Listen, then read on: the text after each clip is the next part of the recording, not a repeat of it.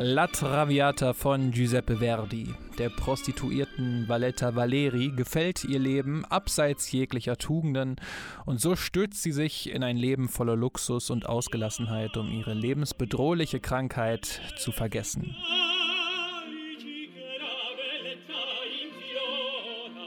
Im italienischen Fußball ist es kurz nach der Jahrtausendwende unter anderem die Vecchia Signora, die alte Dame, Juventus Turin, die sich von der Tugend verabschiedet und ein Leben in Luxus anstrebt. Doch gleichzeitig wächst in ihr eine Krankheit heran, die sie einige Jahre später hart treffen wird. Ist es eine ernste Oper? Ist es eine komische Oper? Warten wir es ab. Das hier ist die Geschichte des Calciopoli, dem größten Skandal des italienischen Fußballs. Yeah Fußball, der Podcast mit Daniel Kultau.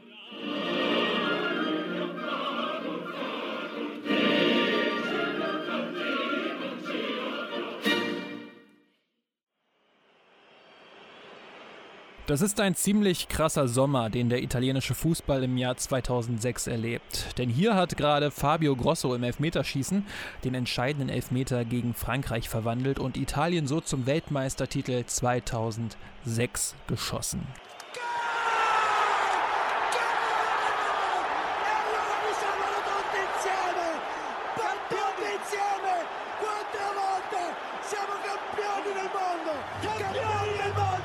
Insgesamt stehen an diesem Abend neun Spieler von Juventus Turin auf dem Platz und sie alle wissen noch nicht, wie ihre Zukunft eigentlich so aussehen wird. Denn erst fünf Tage nach diesem Finale sollen die Urteile gesprochen werden. Und zwar die Urteile rund um den Calciopoli, einem mafiösen System im italienischen Fußball, durch das der Fußball kontrolliert und manipuliert wurde. Die Vermutungen, dass es sowas gibt, die hat es schon lange gegeben, aber nun hatten Zeitungen auch Abhör Protokolle veröffentlicht, doch eins nach dem anderen.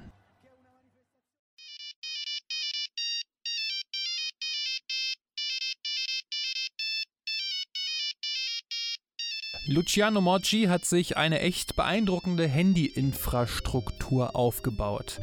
In einem Zeitraum von neun Monaten hat er sechs Handys, tätigt rund 100.000 Anrufe, das sind mehr als 400 pro Tag, und in diesem Zeitraum nutzt er 300 SIM-Karten. Das alles nur, um sein System am Laufen zu halten. Luciano Moggi ist der damalige Manager von Juventus Turin und die zentrale Figur im Calciopoli, was übersetzt eigentlich nur so viel wie Fußballgate bedeutet, aber Calciopoli klingt einfach ein Stückchen besser. Luciano Moggi kommt 1937 in einem kleinen Ort in der Toskana auf die Welt. Er wird jetzt nicht mit einem Fußball in der Hand geboren, aber schon früh ist er besessen von dem Spiel. Als er dann ins Berufsleben startet, möchte er natürlich seinen Lebensunterhalt verdienen, aber auch weiterhin den Fußball verfolgen. Und da passt sein Job bei der italienischen Bahn einfach ziemlich perfekt. Er kann so durch das Land reisen und schaut so unglaublich viele Spiele in den Stadien. Und dadurch wird er zu einem echten Experten, was das Scouting junger Talente angeht.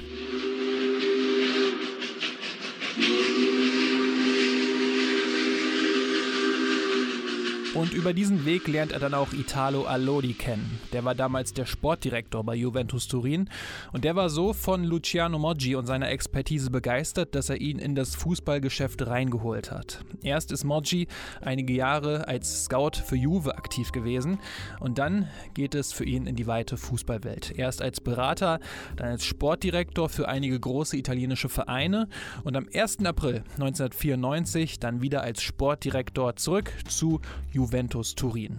Und ab dieser Zeit hat er dann große Namen zu Juventus geholt, wie Zinedine Zidane, Pavel Nedved oder auch Gianluigi Buffon. Und in den nächsten Jahren wächst seine Macht immer weiter an. Luciano Moggi wird zu einem, wenn nicht dem mächtigsten Mann im italienischen Fußball.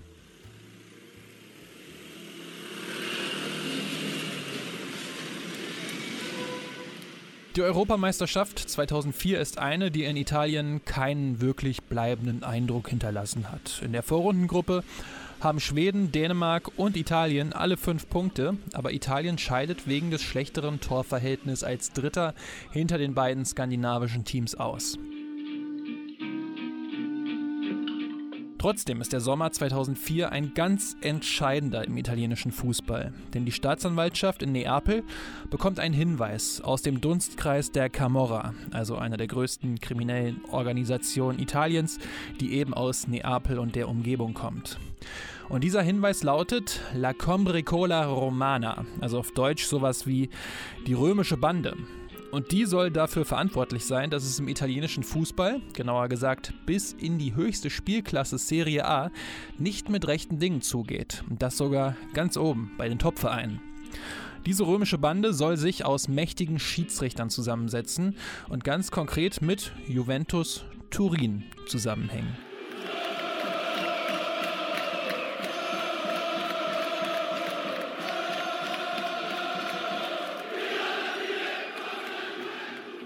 Die Staatsanwaltschaft hat diese Hinweise natürlich ernst genommen. Die Frage ist aber, wie macht man das jetzt? Denn Juventus Turin ist 2004 und auch heutzutage der italienische Rekordmeister, der erfolgreichste Verein aus Italien und der gehört den Agnellis. Und der Agnelli-Familie gehören auch unter anderem Ferrari und Fiat. Und insgesamt macht das, was die Agnellis erwirtschaften, im Jahr 2004 rund 5% des gesamten italienischen Bruttoinlandsprodukts aus.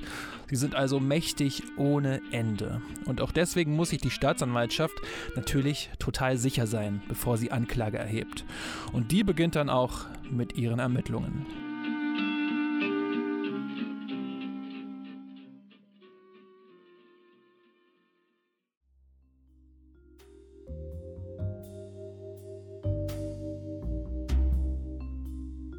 Ohne Informanten ist das allerdings schwierig und deswegen holte sich die Staatsanwaltschaft die Erlaubnis ein, Telefone abhören zu dürfen. Und da ging es dann um die Telefone der beiden starken Männer des italienischen Schiedsrichtertums, Paolo Bergamo und Pierluigi Peretto. Unter anderem hörten sie auch noch das Telefon von eben Luciano Moggi ab, also dem mächtigen Sportdirektor von Juventus Turin. Die Saison 2003-2004 ist jetzt nicht die große Saison von Juventus Turin. Im Achtelfinale der Champions League scheidet Juve gegen Deportivo La Coruña aus.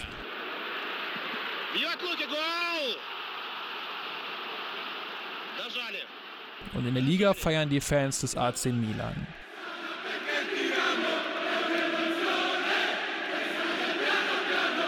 Denn Milan holt sich den Scudetto, also die italienische Meisterschaft.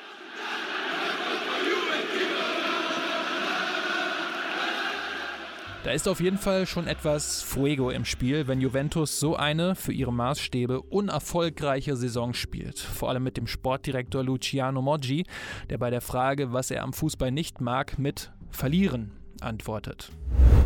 Und deswegen holt er damals den jungen Slatan Ibrahimovic, zu dieser Zeit eines der größten Talente in ganz Europa, von Ajax Amsterdam, und den Trainer Fabio Capello zu Juventus Turin. Man soll vor uns Angst haben, sagte Moggi damals. Und Ibrahimovic, Capello, Trezeguet, Nedved, Buffon, Del Piero, Emerson, Tyram oder auch Cannavaro sind Spieler, vor denen man wirklich Angst bekommen kann. Und auch Spieler, mit denen man richtig viel Erfolg haben kann. Aber diese Sicherheit hat Luciano Moggi nicht gereicht.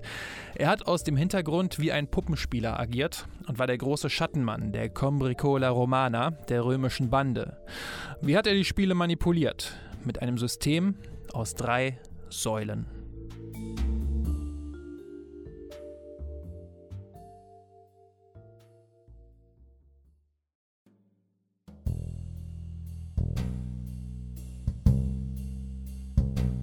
Ist gut in die Saison 2004-2005 gestartet und muss am 10. Spieltag bei Regina Calcio antreten. Nachdem Regina durch Giuseppe Colucci mit 1 zu 0 in Führung geht, kann Zlatan Ibrahimovic kurz danach ausgleichen, aber in der 26. Minute schießt Marco Samboni schon wieder das 2 zu 1 für Regina. Und dann wird's hitzig. Schiedsrichter der Partie ist Gianluca Paparesta und der pfeift ein Tor von Zlatan Ibrahimovic in der zweiten Hälfte zurück wegen eines Offensivfouls mindestens eine Kann-Entscheidung. Dann stellt er kurz vor Schlusspfiff Giuseppe Colucci von Regina mit gelb-rot vom Platz und dann kommt die entscheidende Szene in der Nachspielzeit.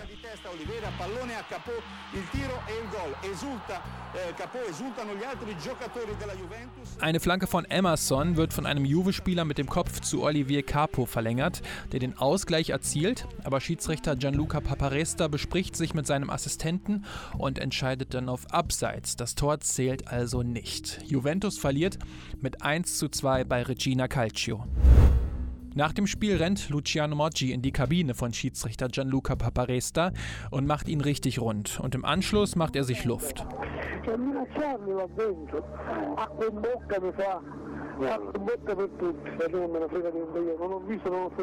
Und die Staatsanwaltschaft hört alles mit. Unter anderem, wie Moggi sagt, dass er den Schiedsrichter in seiner Kabine eingeschlossen und den Schlüssel mitgenommen hat. Aber was die Ermittler auch gehört haben, war ein Telefongespräch, das Moggi einige Tage später mit Aldo Biscardi hatte. Aldo Biscardi? Biscardi.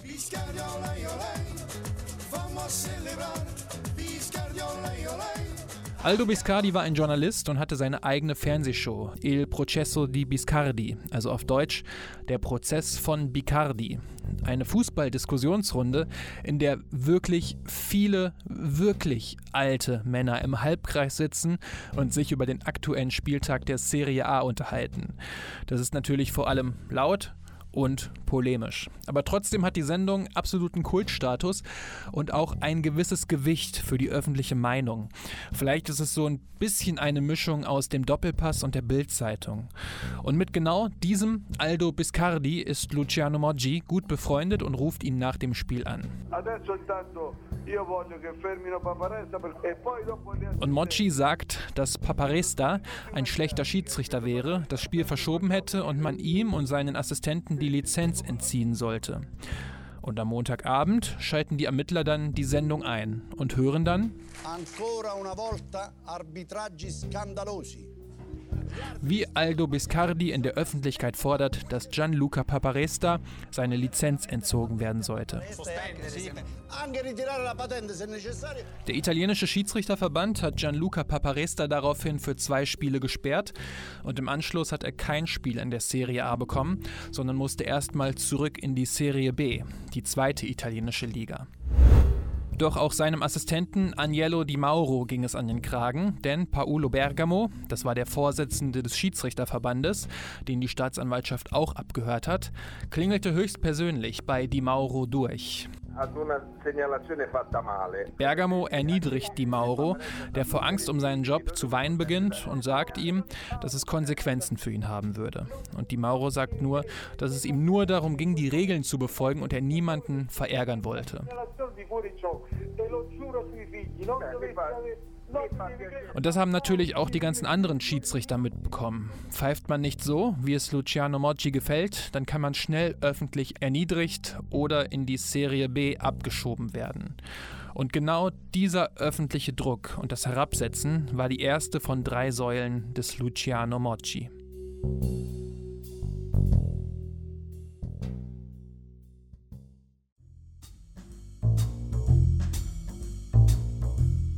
Das ist natürlich eine Absprache und Mauschelei, aber von, ja, von organisierter Kriminalität kann da noch nicht so richtig die Rede sein. Die zweite Säule geht da aber schon einen Schritt weiter. Und zwar, wenn ein Schiedsrichter einem nicht passt, kann man ja sicherlich Beschwerde einlegen und fordern, dass dieser Schiedsrichter nicht mehr für die Spiele des eigenen Vereins angesetzt wird. Wir kennen das aus der Bundesliga beispielsweise von Uli Hoeneß, der 1997 gesagt hat, der Herr Krug wird den FC Bayern nie wieder pfeifen. Ein halbes Jahr später hat der Herr Krug die Bayern wieder gepfiffen. Das ist aber ein Weg, der für Luciano Moggi vielleicht zu einfach wäre. Die Ermittler der Staatsanwaltschaft haben allerdings zu diesem Zeitpunkt leichte Probleme, denn Moggi scheint irgendwie Wind von der Überwachung bekommen zu haben. Er benutzt zumindest nur noch Wegwerfhandys. Das war früher natürlich noch einfacher, damit anonym zu sein und für die Ermittler damit noch schwerer, Moggi zu überwachen. Aber Moggi macht einen Fehler und ruft am Dienstagmorgen damit Paolo Bergamo, den Schiedsrichterchef, an und dessen Anschluss wird ja überwacht. Und Moggi macht Bergamo eine Ansage, welchen Schiedsrichter er gerne beim Spiel von Juve hätte. Dabei bleibt es allerdings nicht, sondern Moggi teilt die Schiedsrichter nach seinem Gusto ein für alle Partien des Spieltags. Und in Italien werden die Schiedsrichter damals am Freitagmorgen den Partien vom Wochenende zugelost. Mit versteckter Kamera überwachen die Ermittler diese Auslosung und sehen, dass tatsächlich alle Forderungen von Moji so eingetreten sind. Ein bisschen sehr viel Zufall. Und diese zweite Säule, dem Beeinflussen der Schiedsrichteransetzungen, ist das erste Mal, dass die Ermittler wirklich merken, hey, wir haben es hier mit organisierter Kriminalität bis in die höchsten Gremien des italienischen Fußballs zu tun.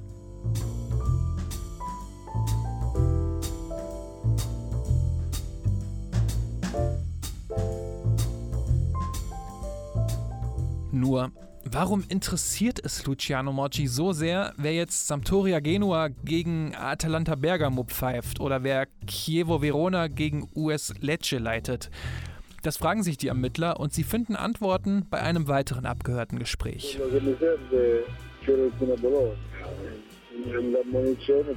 Und zwar zwischen Luciano Moggi und dem Schiedsrichterboss Paolo Bergamo. Und Bergamo ruft daraufhin den Schiedsrichter Massimo De Santis an.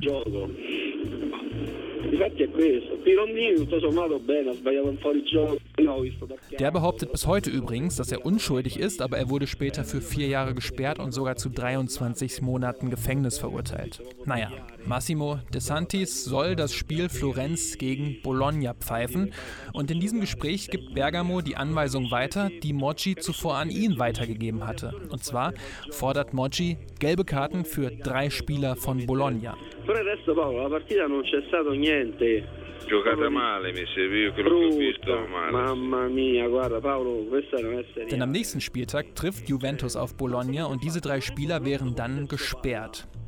Und der Plan geht auf. Massimo De Santis gibt diesen drei Spielern die gelbe Karte und die fehlen dann alle gegen Juventus Turin. Im Anschluss telefoniert Moggi wieder mit Bergamo und Bergamo freut sich darüber mit den Worten: De Santis hat das perfekte Verbrechen begangen. Und das Spiel gegen Bologna in der nächsten Woche gewinnt Juve dann knapp mit 1 zu 0 durch ein Tor von Pavel Nedved.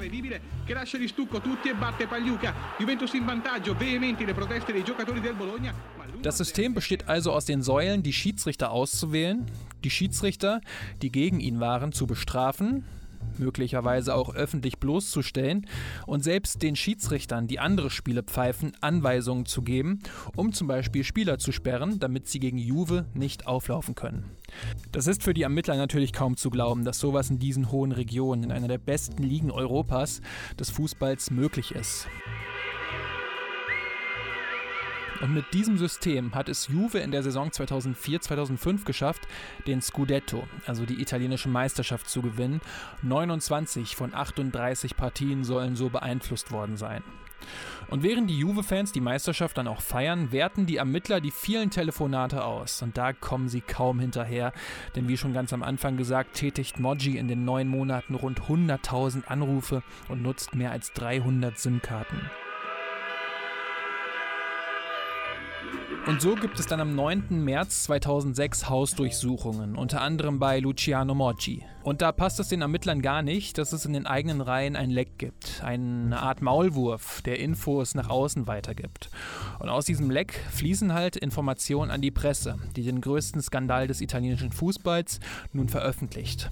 Die Abhörprotokolle stehen am 6. Mai 2006 in den Tageszeitungen der Repubblica oder auch der Gazzetto dello Sport. Das erhöht den Druck auf die Ermittler, die ähnliche Vorgehen auch in anderen italienischen Vereinen der ersten Liga finden. Und so beginnt dann am 29. Juni der Calciopoli-Prozess. Am 9. Juli wird Italien Weltmeister.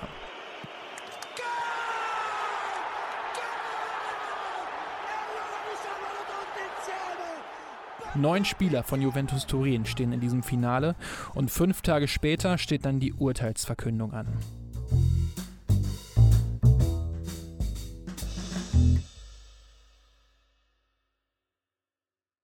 Und die Urteile sind hart, sogar wirklich richtig hart, aber sie werden durch Berufungen noch abgemildert. Schlussendlich bekommt der AC Milan 30 Punkte für die Saison 05-06 abgezogen und muss ein Spiel ohne Zuschauer veranstalten.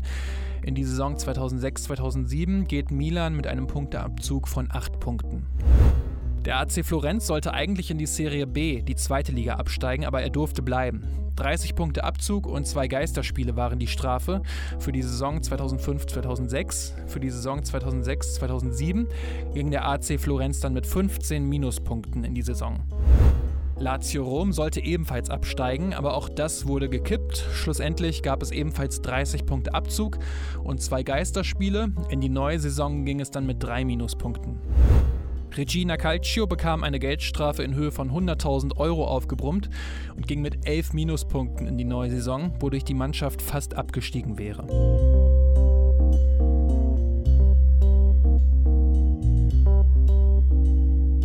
Also wir haben es hier schon mit großen Namen des italienischen Fußballs zu tun. AC Milan, AC Florenz, Lazio Rom, alles Schwergewichte. Aber auf Juventus Turin wartet dann die ganz große Strafe. Juventus, also Italiens Rekordmeister, muss in die zweite Liga absteigen und bekommt damit auch die Meistertitel 2005 und 2006 aberkannt. Außerdem muss Juventus in der nächsten Saison mit neun Minuspunkten in der Serie B starten. Luciano Moggi bekommt ein fünfjähriges Berufsverbot aufgebrummt und muss fünf Jahre und vier Monate ins Gefängnis.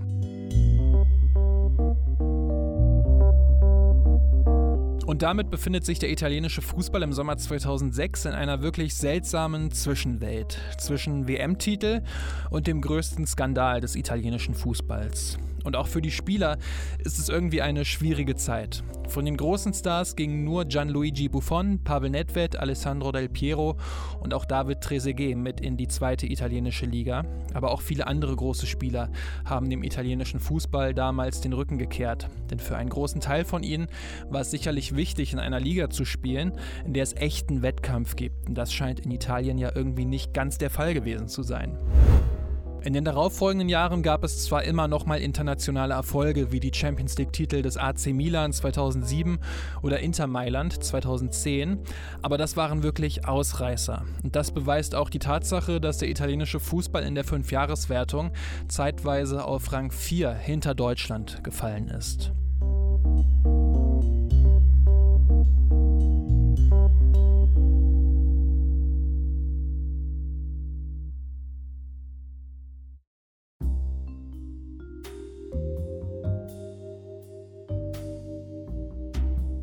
Luciano Moggi hat übrigens keinen einzigen Tag hinter Gittern verbringen müssen. Erst wurde seine Strafe auf zwei Jahre und vier Monate verkürzt und inzwischen ist sie verjährt.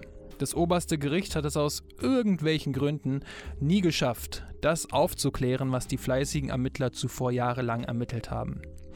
Die Verjährungsfrist wurde übrigens vom damaligen Ministerpräsidenten Silvio Berlusconi verkürzt. Warum? Hm. Er war ja selbst als Präsident des AC Milan auch direkt vom Calciopoli betroffen. Und somit ist Luciano Moggi inzwischen wieder komplett rehabilitiert. Er ist ein gern gesehener Gast in Talkshows und darf auch wieder in das Stadion von Juventus Turin, nachdem er dort jahrelang Stadionverbot hatte. Andrea Agnelli, der Juve-Präsident, sagte, wir sind ein katholisches Land, also können wir auch vergeben. Juventus ist direkt in der darauffolgenden Saison wieder aufgestiegen und in den Zehnerjahren neunmal in Folge italienischer Meister geworden. Der Calciopoli ist mit Sicherheit der größte Fußballskandal in Italien. Und wenn der italienische Fußball sprechen könnte, würde er möglicherweise sagen, die Enthüllung des Calciopolis war der schlimmste Tag meines Lebens. Aber es scheint sich so wenig geändert zu haben, dass man möglicherweise auch behaupten kann, der schlimmste Tag deines Lebens bis jetzt. Von daher ist der Calciopoli rückblickend wohl eine Mischung aus komischer Oper und ernster Oper.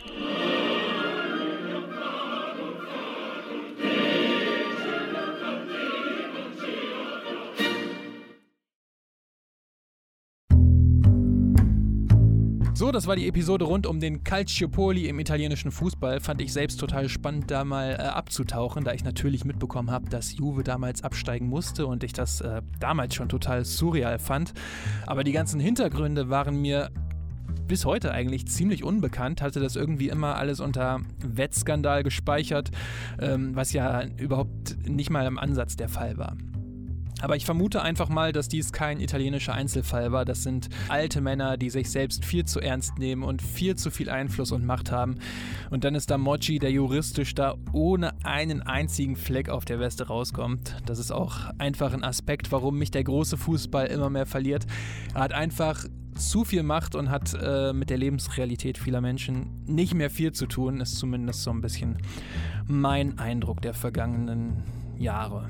Ja, schreibt mir gern, wie ihr das Ganze seht und was ihr von der Episode haltet. Einfach auf Twitter, Insta oder auch auf YouTube die ganzen Daten. Ihr kennt das ja in den Shownotes oder auf yeahfußball.de. Da findet ihr übrigens auch die Daten zum Yeah Fußball Shop, in dem es Shirts, Hoodies und auch Pullover gibt. Ähm, und da gibt es dann auch die Daten zu meiner Patreon-Kampagne, falls ihr den Podcast da unterstützen wollt. Ähm, da würde ich mich auf jeden Fall sehr drüber freuen und vielen lieben Dank an alle, ähm, die das auch ganz aktuell schon machen. Wirklich äh, super cool. Ähm, aber ich freue mich natürlich auch über eine gute Bewertung auf, ähm, auf euren Podcast-Plattformen. Abonniert da gerne auch hier Fußball.